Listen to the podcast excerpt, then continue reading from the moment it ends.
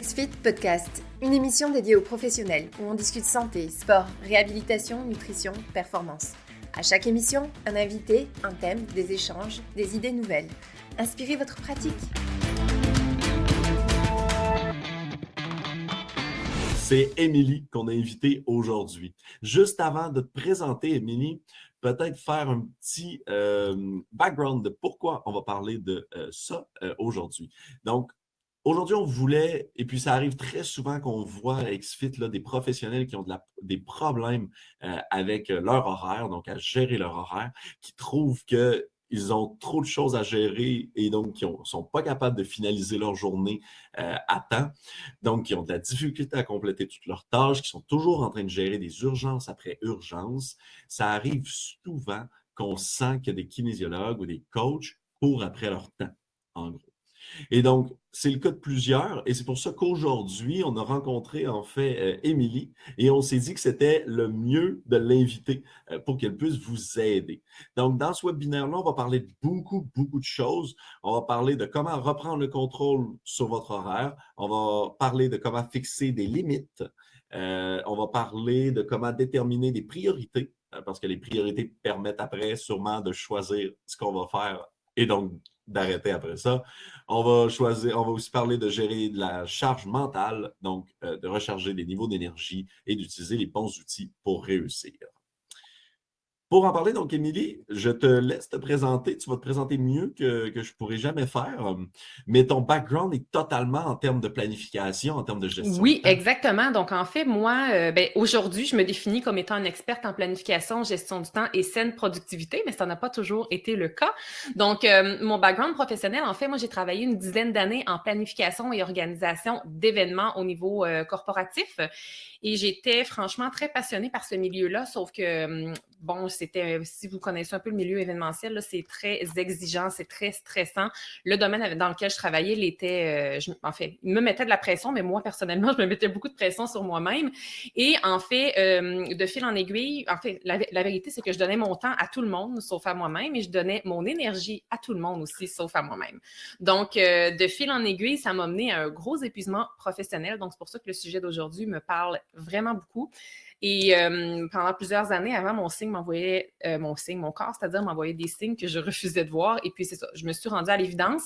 Cet épuisement professionnel-là, à l'époque, je le voyais comme un immense échec professionnel. J'avais l'impression que j'avais raté ma carrière, j'avais à peine 30 ans. Et aujourd'hui, avec le, recul, que je suis capable d'avoir aujourd'hui là-dessus, là, ça fait cinq ans euh, maintenant, c'est un des plus beaux cadeaux que la vie pouvait pas m'envoyer parce que ça m'a obligée à prendre un certain pas de recul et de voir un peu qu'est-ce que je voulais faire de ma vie. J'avais vraiment l'impression que je me trouvais devant un Y.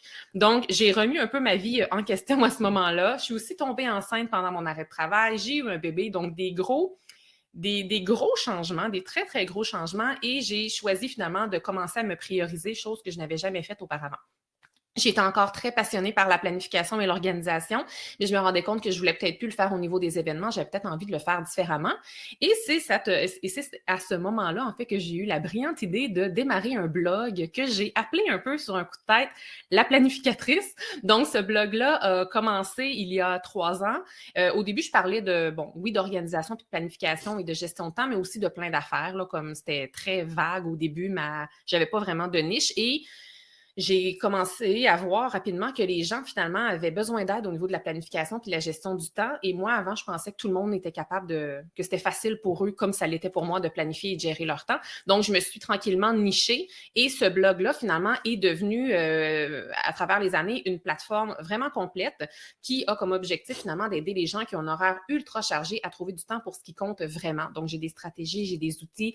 Je suis aussi euh, l'animatrice du podcast 168 heures. J'ai une bibliothèque de ressources gratuite, j'ai créé un agenda imprimé, j'ai des formations en ligne. Bref, comme je vous dis, le, blog est parti de, quelques articles et maintenant, c'est vraiment rendu, le site web, c'est rendu une, une plateforme complète pour outiller les gens à trouver du temps, euh, même si leur horaire est ultra chargé. Donc, euh, en résumé, là, c'est pas mal ça, c'est pas mal ça qui résume mon parcours professionnel. ça fait un beau parcours, puis surtout, moi, j'aime que ça vient en fait d'une expérience très personnelle.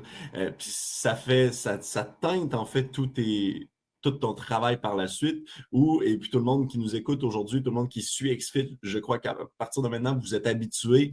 Les gens qu'on invite toujours sont des personnes qui veulent donner premièrement.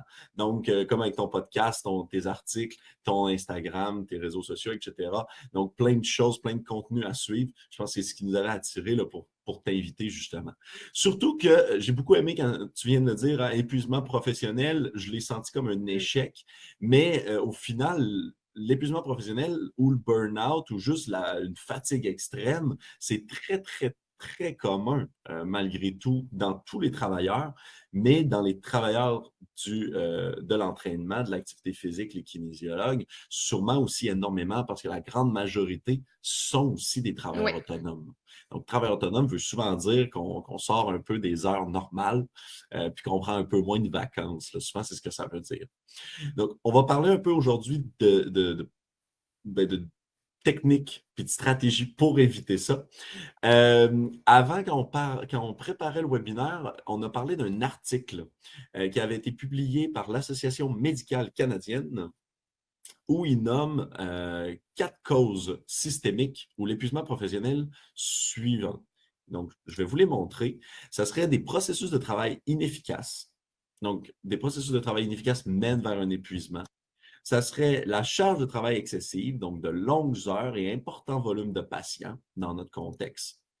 Peu de temps consacré à du travail significatif. Donc, effectivement, si un peu un, sentiment de reconnaissance de ce qu'on fait, si on ne sent pas que ce qu'on fait euh, a une importance, euh, c'est plus difficile de le justifier. Et manque de contrôle et d'autonomie.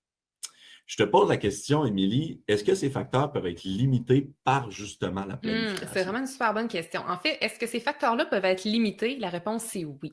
Est-ce qu'ils peuvent être complètement supprimés grâce à la planification? Peut-être pas, parce que je pense que derrière un épuisement professionnel euh, se cachent souvent des petites zones grises qu'on doit aller travailler, comme par exemple euh, perfectionnisme, des choses comme ça. Et aussi, parfois, son incapacité, par exemple, à mettre ses limites. Donc, euh, pour ne donner que ces exemples-là. Mais par exemple, c'est ça. Est-ce que la planification peut aider? Assurément? Puis pour reprendre un peu les quatre points que tu viens de présenter à l'écran, Étienne, je pourrais parler, bon, un processus de travail qui est peut-être inefficace. En effet, la planification, qu'est-ce que ça fait? C'est que ça va augmenter notre efficacité, puis ça nous permet d'optimiser pleinement notre temps. Et quand on optimise pleinement notre temps, bien, qu'est-ce que ça fait? Bien, c'est qu'on améliore un peu notre structure de travail parce qu'il y a vraiment moins de perte de temps et on sait concrètement qu'est-ce qu'on a à faire. Donc, euh, c'est un peu à la base, mais ça va vraiment nous rendre plus efficaces. Après ça, par rapport à la charge de travail excessive et aux longues heures de travail et peut-être l'important nombre, euh, l'important volume de patients dans, dans, le cas de ta communauté, en fait, quand on va planifier, c'est qu'on va littéralement se donner la chance euh, de savoir réellement qu'est-ce qui est à faire. Parce que des fois, on a la tête pleine de choses, puis on va se pitcher un peu à gauche et à droite et on ne va pas nécessairement prendre le temps de se poser et de planifier. Mais quand tout est clair et quand tout est planifié à notre horaire ou à notre agenda, on va se poser moins de questions, on va moins tourner en rond, ça va nous demander beaucoup moins d'énergie et le résultat va nécessairement être le suivant, c'est que vos heures vont réduire.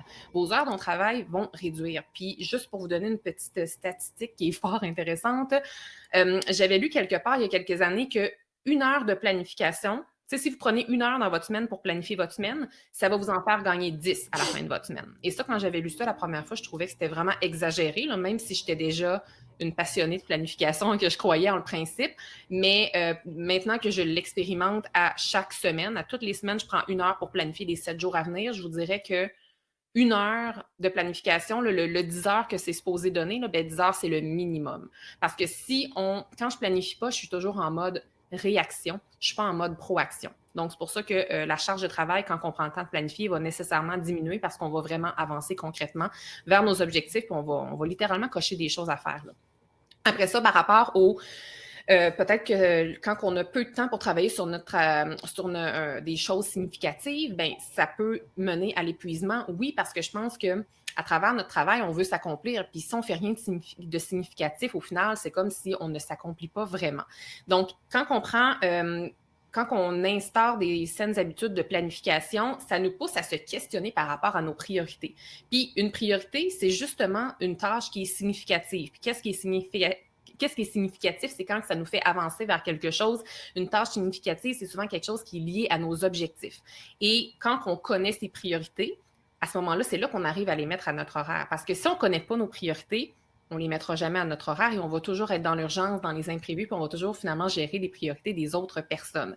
Ce qui fait que si la planification est complètement absente, ben on va être, comme je le disais un petit peu plus tôt, constamment en mode réaction et rien de significatif finalement va avancer et on va gérer continuellement les priorités des autres personnes. Puis, dernier point, euh, tu me parlais de, de, manque de contrôle et d'autonomie. Mais par rapport au manque de contrôle, euh, mm. je veux dire, là, ça, c'est pas une surprise. Là. On le sait qu'on ne peut pas tout contrôler dans la vie comme par exemple les imprévus, quoi qu'on peut souvent en voir venir là, quand on planifie justement.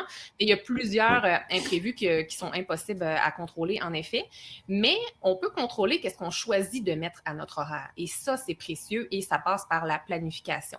Donc, pour faire un petit résumé, pour revenir à ta question initiale, Étienne, est-ce que la planification peut limiter ces soucis-là? La, réponse, c'est oui. Il faut juste le faire consciemment, je pense, en, connaissance de cause. Puis oui, ça peut vraiment euh, aider. Ça peut peut-être pas supprimer complètement si jamais les gens sont trop avancés dans leur processus, si je peux dire, d'épuisement, mais ça peut nécessairement euh, limiter grandement les dommages.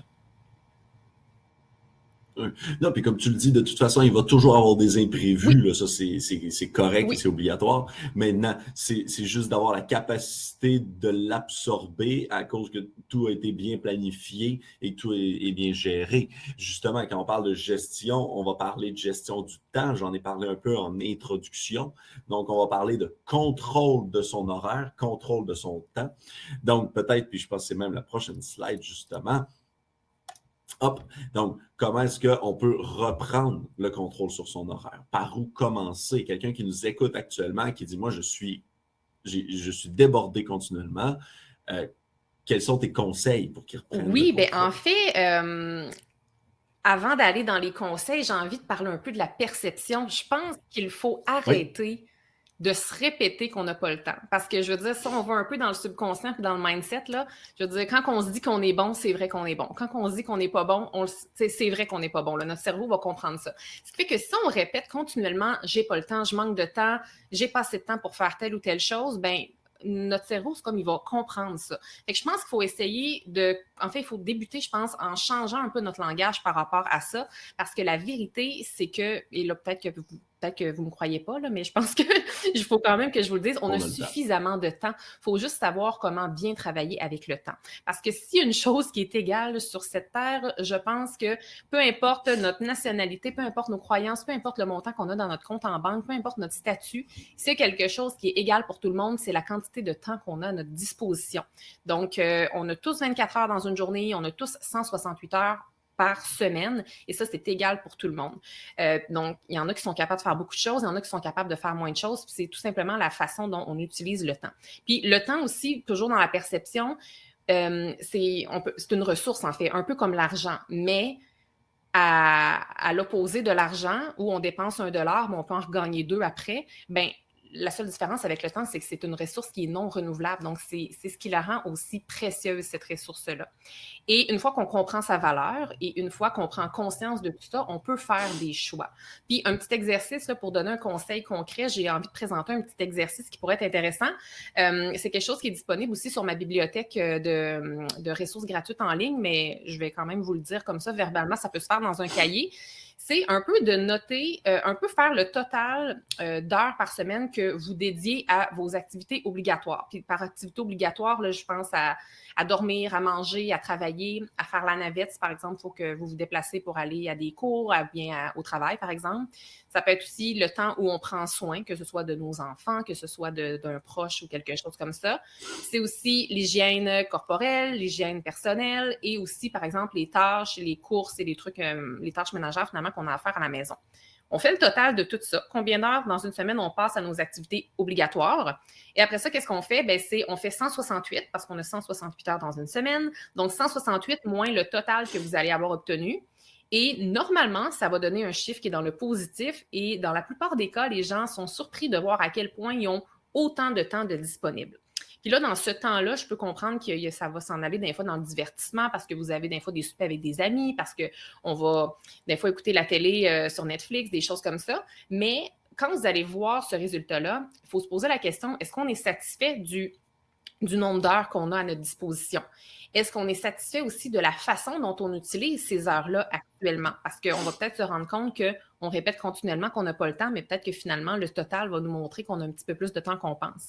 Puis, à partir du moment où vous avez ces réflexions-là, je pense qu'on euh, peut faire le choix de changer, on peut faire le choix de reprendre le pouvoir sur notre temps. Et si jamais vous m'écoutez et que vous décidez de ne rien faire, bien, ça aussi, ça demeure un choix que vous faites. Là. Donc, on a le contrôle sur nos choix. Puis ça, c'est un excellent exercice qui peut justement nous aider à, à aller reprendre le contrôle de notre temps puis notre horaire après ça. Oui. Oui, clairement. Puis j'aime vraiment dans ce que tu dis. Puis moi, j'avais justement fait un exercice comme ça il, y a, quelques années euh, dans un fichier Excel. Euh, donc, c'était la semaine au complet divisée euh, par heure. Et puis, donc, il fallait mettre des couleurs dans la semaine par rapport à tes activités. Et puis, à un moment donné, il te reste plein d'espaces blancs. Et puis, tu es comme, ben, j'ai rien à mettre. Mmh, c'est intéressant. Hein. Donc, en fait, tu vois le total qui reste qui est toujours assez impressionnant. J'aime beaucoup ton idée là, de changer la mentalité. On est vraiment dans une culture où si on ne dit pas qu'on est ultra occupé, en fait, euh, c'est étrange. On pourrait complètement changer cette perception-là et, c'est correct d'avoir du temps de libre. C'est correct de ne pas être plus ben occupé. Euh, c'est vrai, comme tu dis, que c'est très, très valorisé d'être occupé. Puis justement, j'aime ça faire la distinction des fois. Être occupé et être productif, c'est pas la même chose. Non, Vraiment deux choses différentes. Puis souvent, quand on parle justement de, de personnes qui vont être suroccupées, souvent, on va avoir l'enjeu qu'en fait, c'est quelqu'un qui accepte de tout faire. Donc, ou du moins qui essaye de tout faire. Moi, je, connais du monde où, je vois souvent, où j'entends souvent, non, mais là, demain, je suis là, après ça, je suis là, après ça, je suis là. Puis, j'ai pas vraiment le goût d'être partout où est-ce que je suis. Donc, on va parler de limites en tant que tel. Puis j'en ai parlé un peu en introduction, mais à un moment donné, il faut dire non, j'ai pas, pas le goût, tout simplement, ou je le fais pas, ou c'est pas ce que je fais en premier. Ben, en fait, moi, je pense que c'est tellement important de mettre nos limites, mais c'est tellement difficile. Et je pense que la gestion de nos limites, ça passe beaucoup par la gestion des attentes des autres, que ce soit nos clients, nos amis, nos collègues, nos fournisseurs, peu importe. Ça passe beaucoup, beaucoup par ça. Et euh, comment on fait pour, pour euh, concrètement se fixer des limites? Mais ben, je pense que ça, ça englobe plusieurs choses. oui, c'est d'apprendre à dire non. Puis on se rappelle que quand on dit non à quelque chose, c'est parce qu'on se permet de dire oui à autre chose, parfois nos priorités, justement. Euh, c'est aussi d'apprendre à négocier de demander, euh, quelqu'un nous demande quelque chose pour demain, ça peut être de dire, OK, mais est-ce que je pourrais te l'envoyer lundi à la place? Puis peut-être que ça va être non la réponse, mais si on ne demande pas, la réponse va toujours être non. Puis si vous le demandez, peut-être que la réponse va être oui. C'est aussi apprendre à reporter les choses qu'on a. Donc, euh, je le sais qu'on aime ça quand on se dit qu'on veut faire quelque chose aujourd'hui, on aime ça le cocher, mais on peut apprendre à reporter dans le temps les choses. Euh, c'est aussi apprendre à demander de l'aide, apprendre à déléguer quand on a une équipe ou quand on a des, des ressources et que c'est possible de le faire c'est aussi d'apprendre à demander le délai et cesser de prendre pour acquis que tout est dû pour maintenant. Tu sais, souvent on reçoit une demande puis on se dit ah, je vais la faire tout de suite pour m'en débarrasser puis après ça je vais me concentrer sur mes tâches importantes, je vais me concentrer sur mes priorités, mais il va toujours avoir des gens qui vont demander des choses. Fait que si on, si on les priorise tout le temps, on va jamais arriver à prioriser nos choses à nous finalement. Fait que si quelqu'un nous demande peux-tu me faire ça, pourrais-tu me remettre ça, faut prendre l'habitude de demander le délai parce que peut-être que c'est pas c'est peut-être pas urgent finalement, c'est peut-être pour dans deux semaines. Puis si c'est pour dans deux semaines, ben ça n'a pas rapport que ce soit dans notre assiette aujourd'hui, ça peut être dans notre assiette dans deux semaines. Donc, d'où l'importance de la planification, justement. Puis finalement, je pense que pour fixer nos limites, quand je parlais de que c'est très lié à la gestion euh, des, attentes des autres personnes, ben, c'est qu'une fois que nos limites sont établies ou une fois qu'on les a définies, c'est important de les communiquer parce que souvent, on est mal à l'aise d'imposer nos limites parce qu'on a, on a peur d'avoir l'air rigide. Tu sais, mettons, des fois, on est dans le service à la clientèle, on a peur de décevoir nos clients, décevoir nos patients.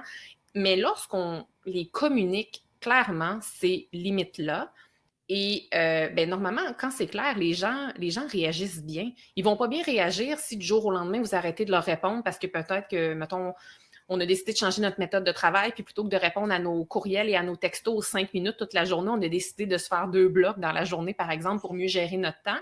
Bien, ça, c'est une pratique qui doit être communiquée à nos clients parce que sinon, je pense que là, il peut y avoir une insatisfaction. Mais à partir du moment où tout est clair, les gens vont bien réagir. Donc, c'est pour ça que je dis que la gestion des limites, ça passe à travers, oui, la négociation, le report, demander de l'aide, déléguer, apprendre à dire non, mais ça passe beaucoup, beaucoup par la gestion des attentes des autres personnes. Oui. Ouais, de dire à, par exemple, toute ton équipe, si on a des kinésiologues aujourd'hui ou des coachs qui ont des collègues ou qui ont des employés, de leur dire, moi, je réponds à mes courriels uniquement entre telle heure et telle heure. Donc, au moins, ils vont être au courant, effectivement, puis ça vous permet d'être efficace plutôt que de toujours répondre à tout, là, un mm. après l'autre. Tu, viens de dire le mot, tu, l'as dit en, expliquant comment fixer ses limites, mais tu as parlé de mm. priorité. Parce que fixer ses limites, je, peux retarder ton projet à la semaine prochaine, mais en même temps, est-ce que ton projet, c'est ma priorité? Quelle est ma priorité? Est-ce que j'en ai une? Donc, un autre élément dans la gestion du temps, en fait, ça va être de trouver comment prioriser les choses.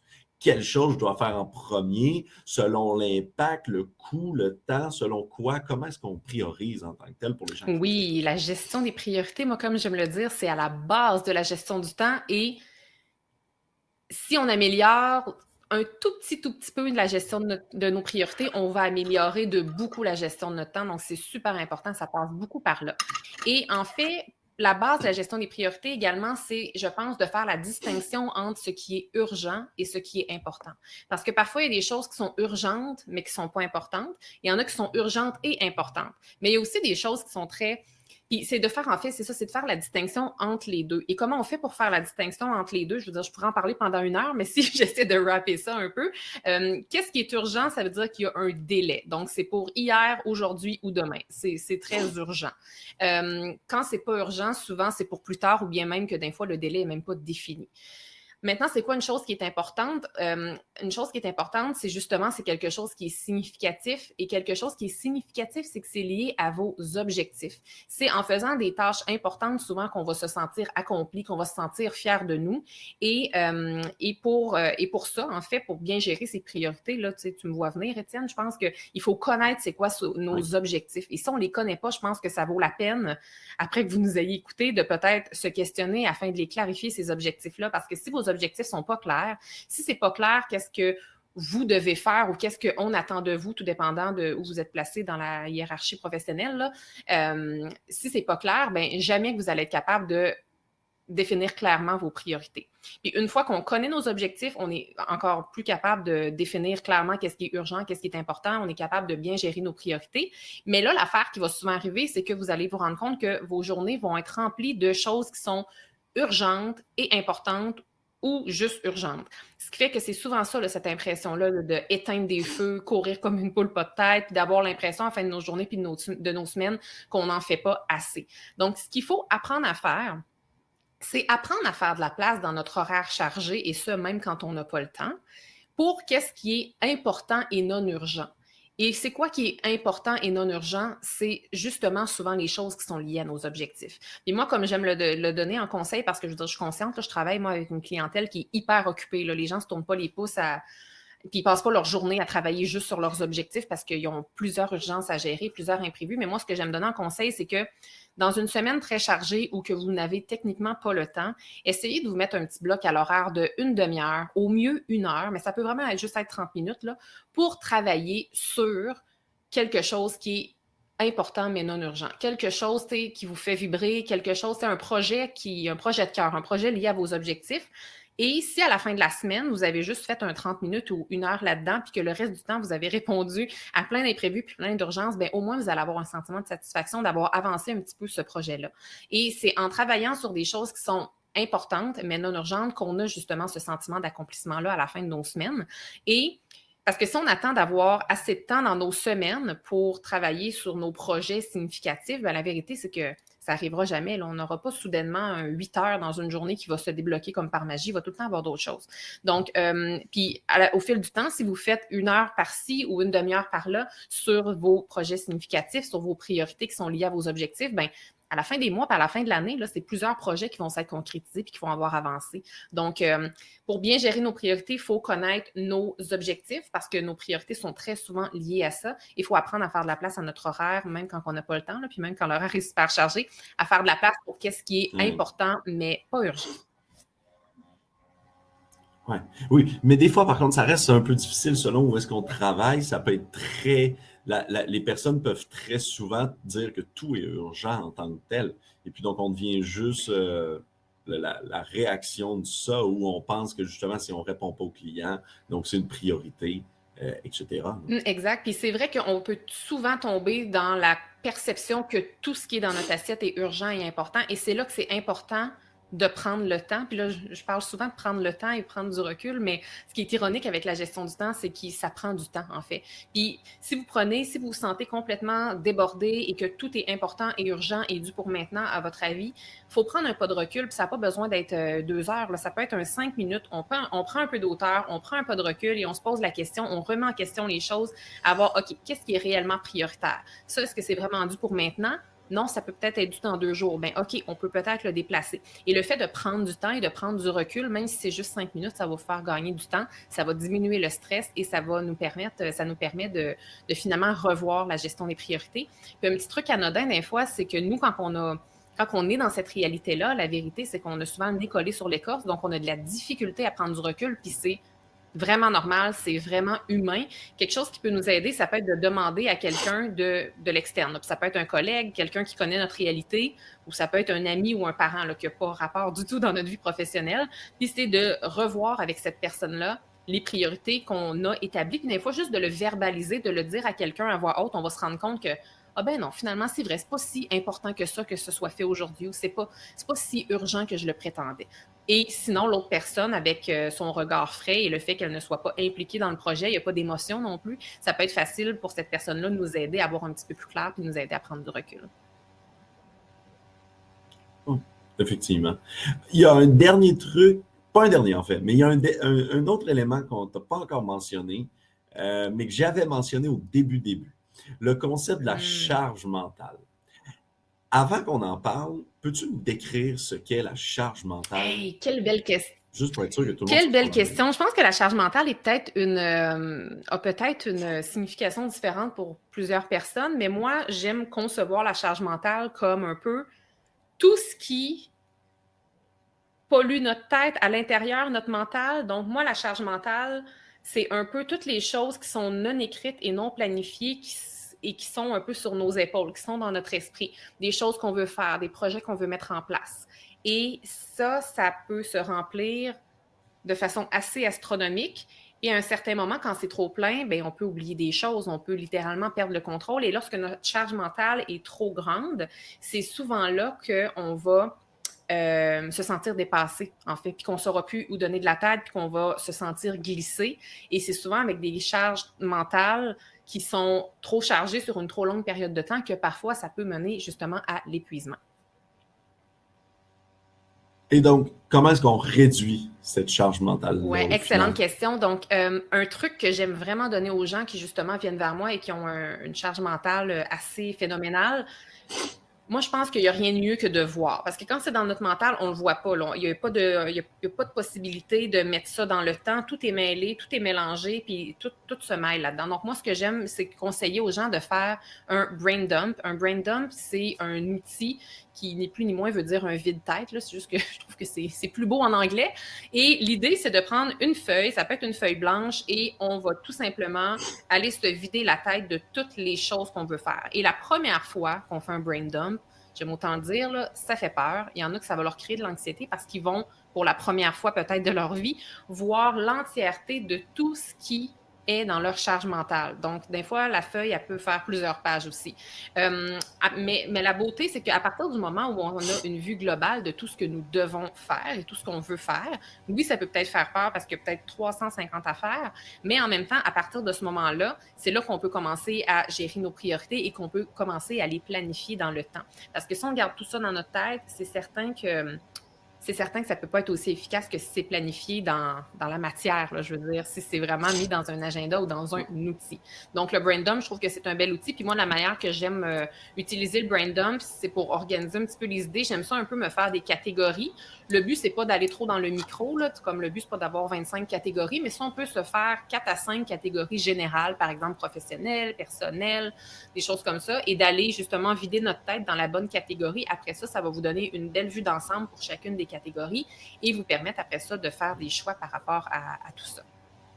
Fait que ça serait un des meilleurs outils, je pense, que, pour commencer, là, pour les gens qui savent pas commencer le, le, brain dump pour se vider la tête, je pense que c'est un excellent outil. Oui, Je rejoins à 100%, puis on met ton outil spécifique, là, le Brandom, qui est en bas à gauche. C'est un super bon exercice. Moi, je, te rejoins de A à Z. Une des plus grands changements dans, mon, dans ma gestion et dans, mes choses de mon côté, ça avait justement été des outils où est-ce que dès que j'ai quelque chose dans la tête, je peux l'écrire à oui, quelque part. exactement. Et ensuite, peut-être que je vais même jamais y revenir, c'est pas important. Au moins, il est sorti de ma tête j'arrête d'y penser. Et là, je pense à plusieurs outils. Si du monde cherche euh, des outils plus technologiques, je, reste technologique malgré tout, mais Todoist, euh, qui est une super application de tâches. Euh, moi, j'ai jamais trouvé une application meilleure que celle-ci pour de planifier tes tâches dans le futur. Et juste, j'aime les outils Google et juste Keep, euh, Google Keep, qui est juste des notes, un peu comme les post-it. Donc, dès qu'on a quelque chose en tête, on le met.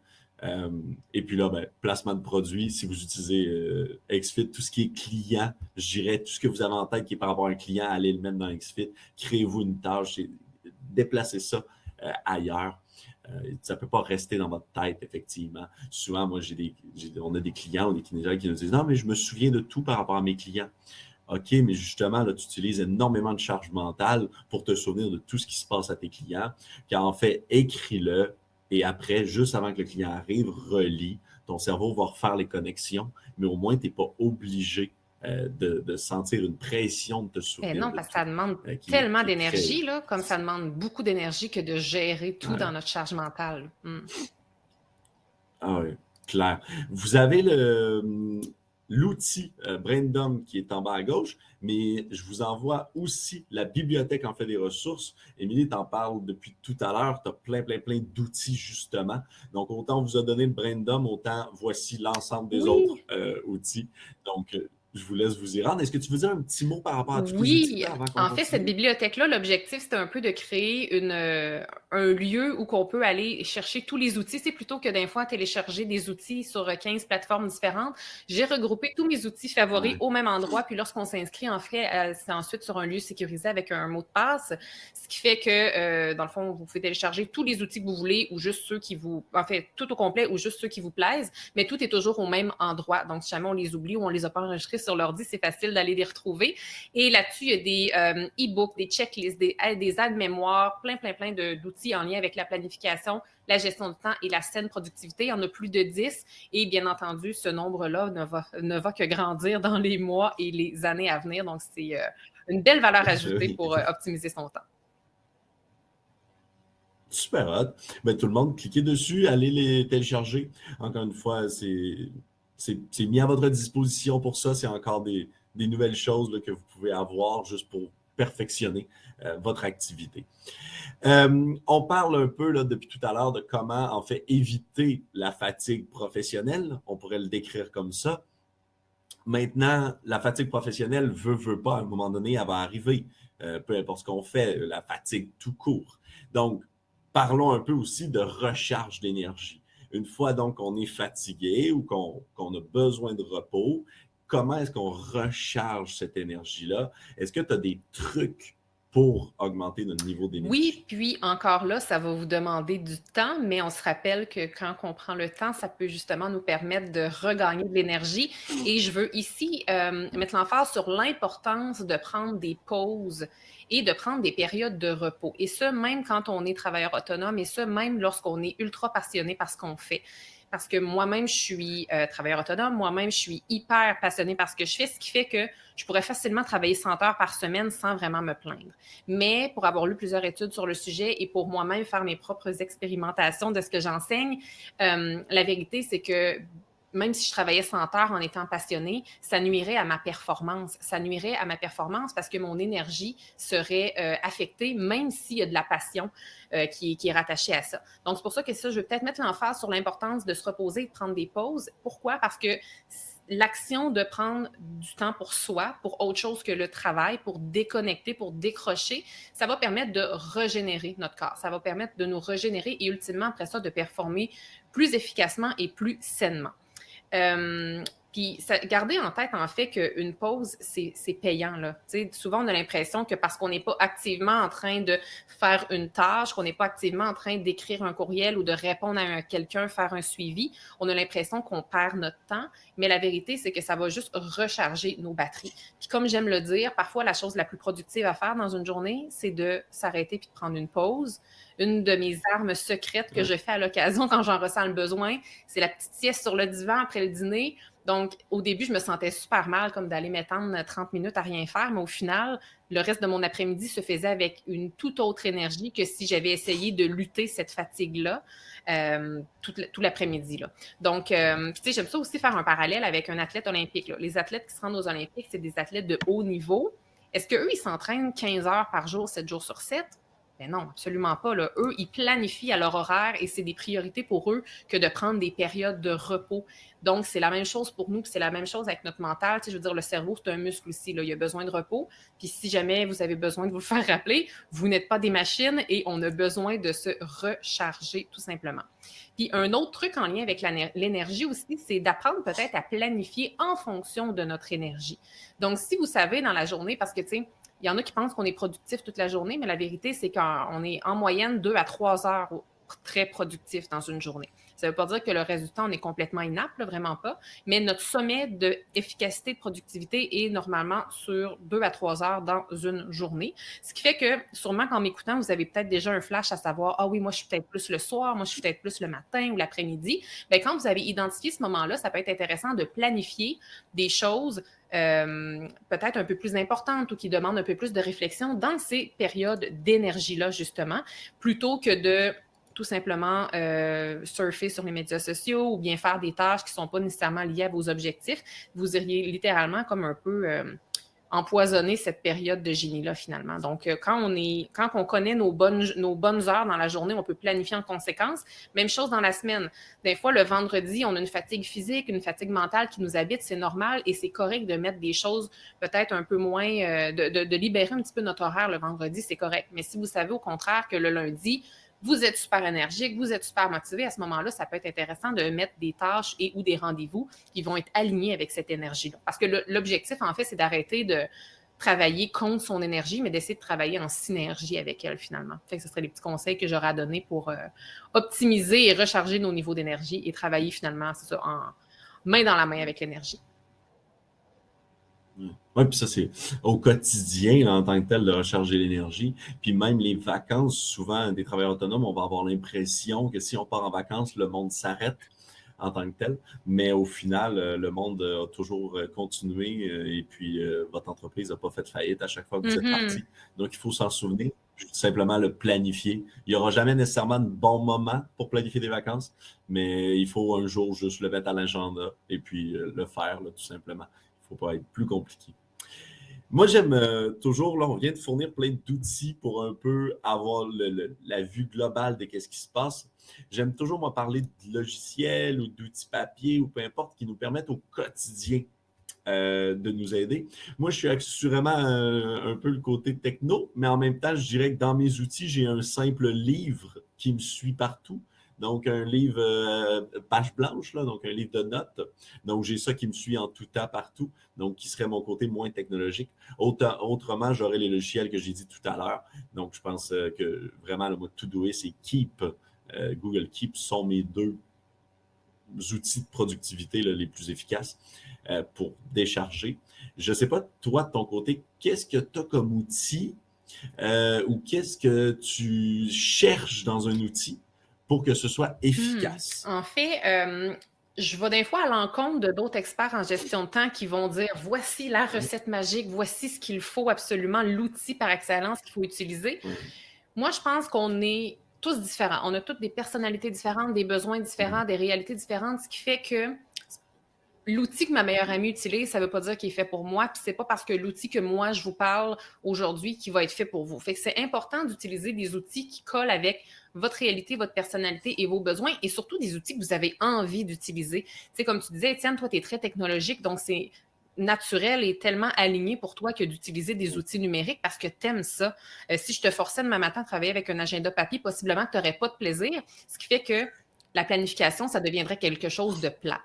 Et à l'inverse, il y en a qui se sentent obligés parce qu'on est en 2023 d'être avec des outils numériques alors que ils ont un amour inconditionnel pour le papier. Alors, je pense que c'est pertinent à ce moment-là de choisir qu'est-ce qui est collé avec nous pour avoir envie de planifier et avoir envie de gérer son temps. Il faut que ça devienne le fun.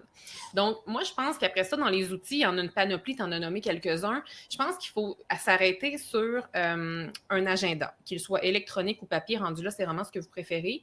Un agenda, c'est vraiment euh, la base parce que c'est ce qui va vous permettre de justement vider votre charge mentale et de ne rien oublier. Donc, il y a des agendas qui ont des horaires et on va l'horaire est utilisé pour la gestion de, notre temps, de nos rendez-vous et tout. Et puis, euh, après ça, ça va prendre un gestionnaire de tâches. Donc, qu'ils soient encore là électronique ou qu'ils soient papier. Un gestionnaire de tâches, c'est là que vous allez gérer votre, vos tâches. Et j'aime rappeler aux gens que votre boîte courriel n'est pas un gestionnaire de tâches. des fois, les courriels non lus et tout, c'est peut-être pas la façon optimale pour euh, gérer les tâches. Quoique dans certains, euh, dans certaines plateformes de courriel, comme par exemple Outlook, il y a un gestionnaire de tâches, mais là, je parlais de la boîte réception. Euh, et puis après ça, moi, ce que j'aime bien, j'aime ça avoir une vue d'ensemble. Donc, moi, c'était ma recommandation.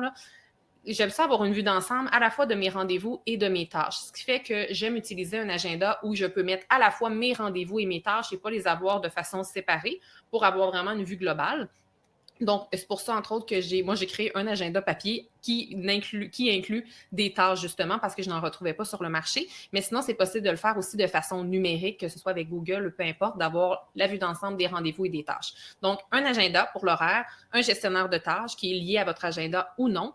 Et si vous le voulez, tu l'as dit toi-même, tu avais un cahier de notes qui te suivait partout. Le cahier de notes est vraiment utile parce que ça nous permet de se vider la tête et d'aller, quand on a une idée, là, plutôt que d'aller la faire et d'oublier de, de faire ce qu'on est en train de faire. Le cahier de notes peut nous permettre justement de centraliser informations. Je pense que c'est important lorsqu'on choisit d'utiliser des outils pour bien gérer son temps et bien planifier, de, limiter les outils pour ne pas que vous soyez éparpillés.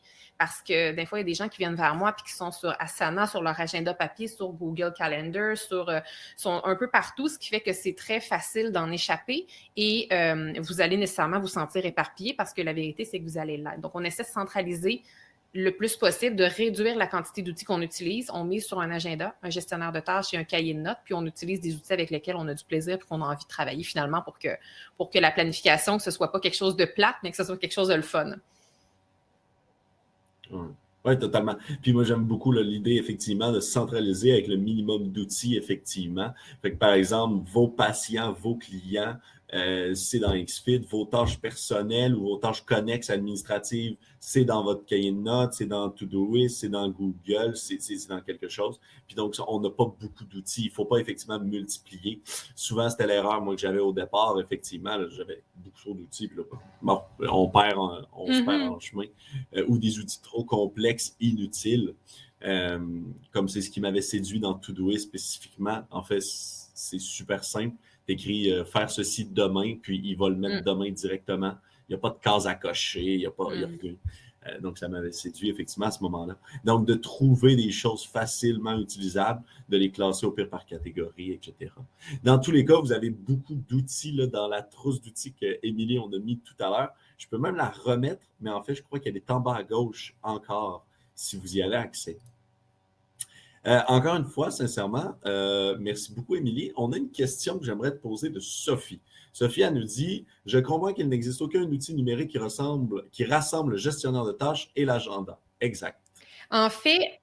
Est-ce qu'il existe quelque chose? En fait, c'est sûr que ce n'est pas pareil l'ensemble de la, vue d'ensemble qu'on peut avoir d'un agenda papier est différente, la configuration est différente de ce qu'on peut retrouver avec l'agenda numérique. Mais oui, c'est possible. Par exemple, là, je connais pas tous les outils, là, puis, euh, puis je sais que c'est possible, par exemple, avec un gestionnaire euh, comme euh, Outlook ou bien Gmail, c'est possible de mettre les tâches par jour. C'est possible de mettre les rendez-vous aussi pour avoir une genre de vue d'ensemble. Mais la vue d'ensemble, elle va être différente parce que c'est numérique. Donc oui, c'est possible au, niveau électronique de voir aussi ses tâches et de voir ses rendez-vous. C'est juste que parfois, ça va être avec une application qui est connexe.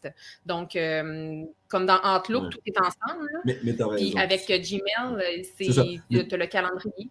Oui, c'est ça. il y a peut-être l'application après ça. Euh, c'est-tu C'est ça. Mais Effectivement, Google Task, fait Google l'a intégré. Donc, tu peux l'avoir autant directement dans le calendrier au travers de tes rendez-vous. Donc, tu peux, par exemple, planifier entre 10h et 11h, je vais faire telle tâche. Ou tu peux avoir des tâches qui vont être effectivement dans un panneau à droite, donc euh, juste euh, en, bordure de l'écran. Et là, te montrer les tâches globales en tant que Donc, oui, effectivement, ça existe des outils de ce genre-là qui vont tout centraliser.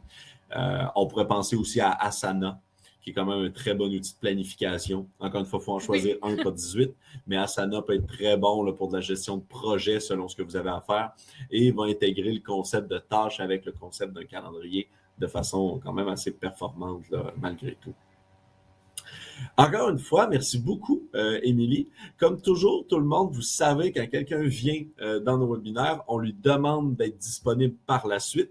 Donc, si vous voulez euh, communiquer avec Émilie, vous pouvez simplement lui écrire ici en bas à gauche, vous avez son Instagram. Donc, vous pouvez lui écrire par Instagram, ça va lui faire plaisir de vous répondre. Si vous nous écoutez en rediffusion et que vous n'avez pas accès à, son Instagram, donc ton Instagram, c'est la planificatrice, tout oui, simplement. Exactement.